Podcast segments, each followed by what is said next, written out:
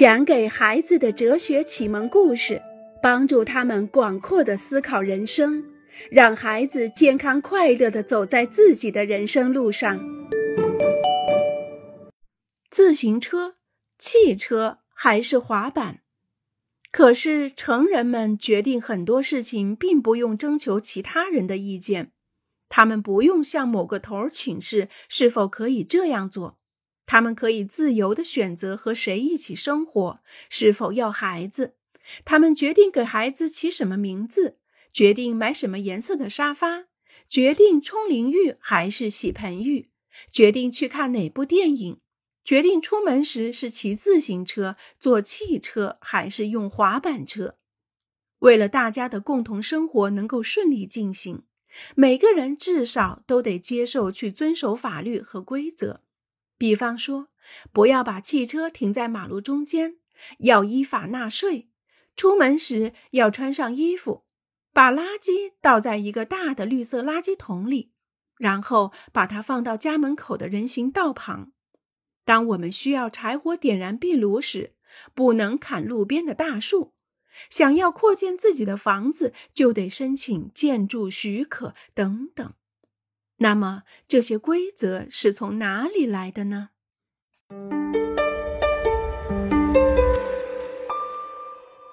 皮卡路斯村长最开始，所有的规定通常都来自一个头渐渐的，这个头决定的事情变成了所有人都要遵守的法律。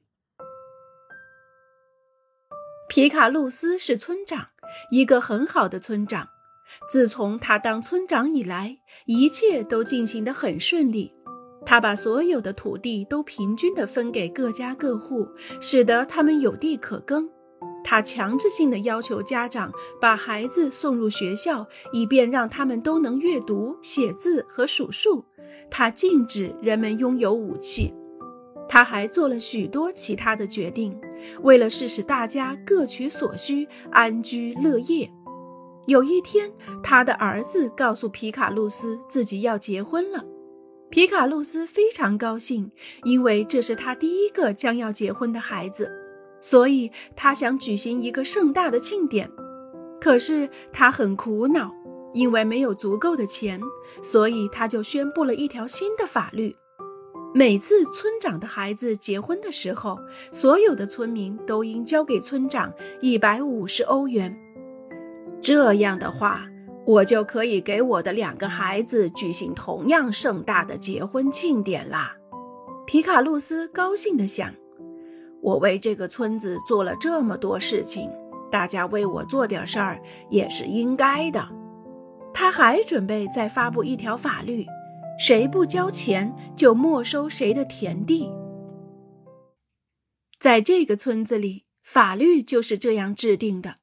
那就是村长的决定，其他人服从这些法律，也只是因为这是村长制定的法律，而不是因为这些法律是公正的、完善的，或者是由大家决定的，也不是因为大家都赞同这些法律。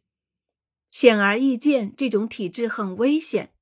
村长可以决定一切，因此他也可以决定一些不好的事情。他可以制定一些法律。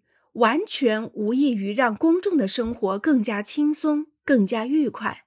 相反，他却可以制定一些法律，使自己的生活变得更加轻松和愉快。没有人愿意要这样的头，于是我们发明了另一种体制。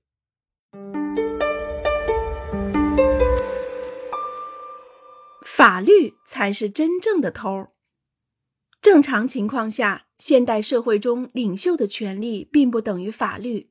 然而，我们却常常以为，一个村长，或者是一个城市的市长，亦或是一国之长，即共和国总统，他们可以决定一切，可以制定法律。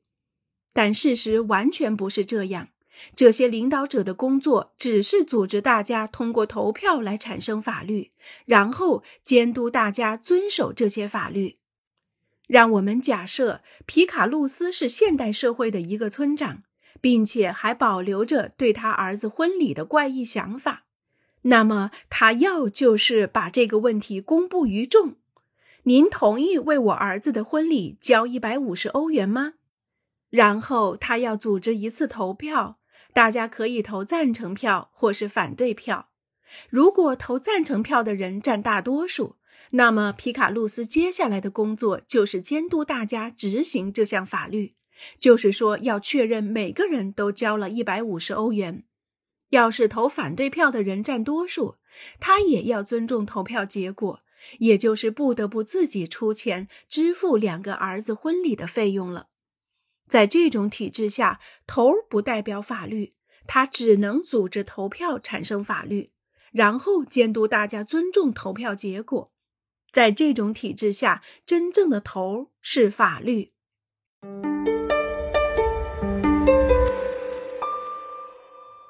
对头的认可，更好的是现代社会，头必须获得大家的认可，才可能成为领袖。共和国总统之所以成为共和国总统，并不是因为他是班上的第一名，也不是因为他最强壮、最聪明、最高大、最善良、长得最帅或者最富有。这一切与成为总统的条件完全风马牛不相及。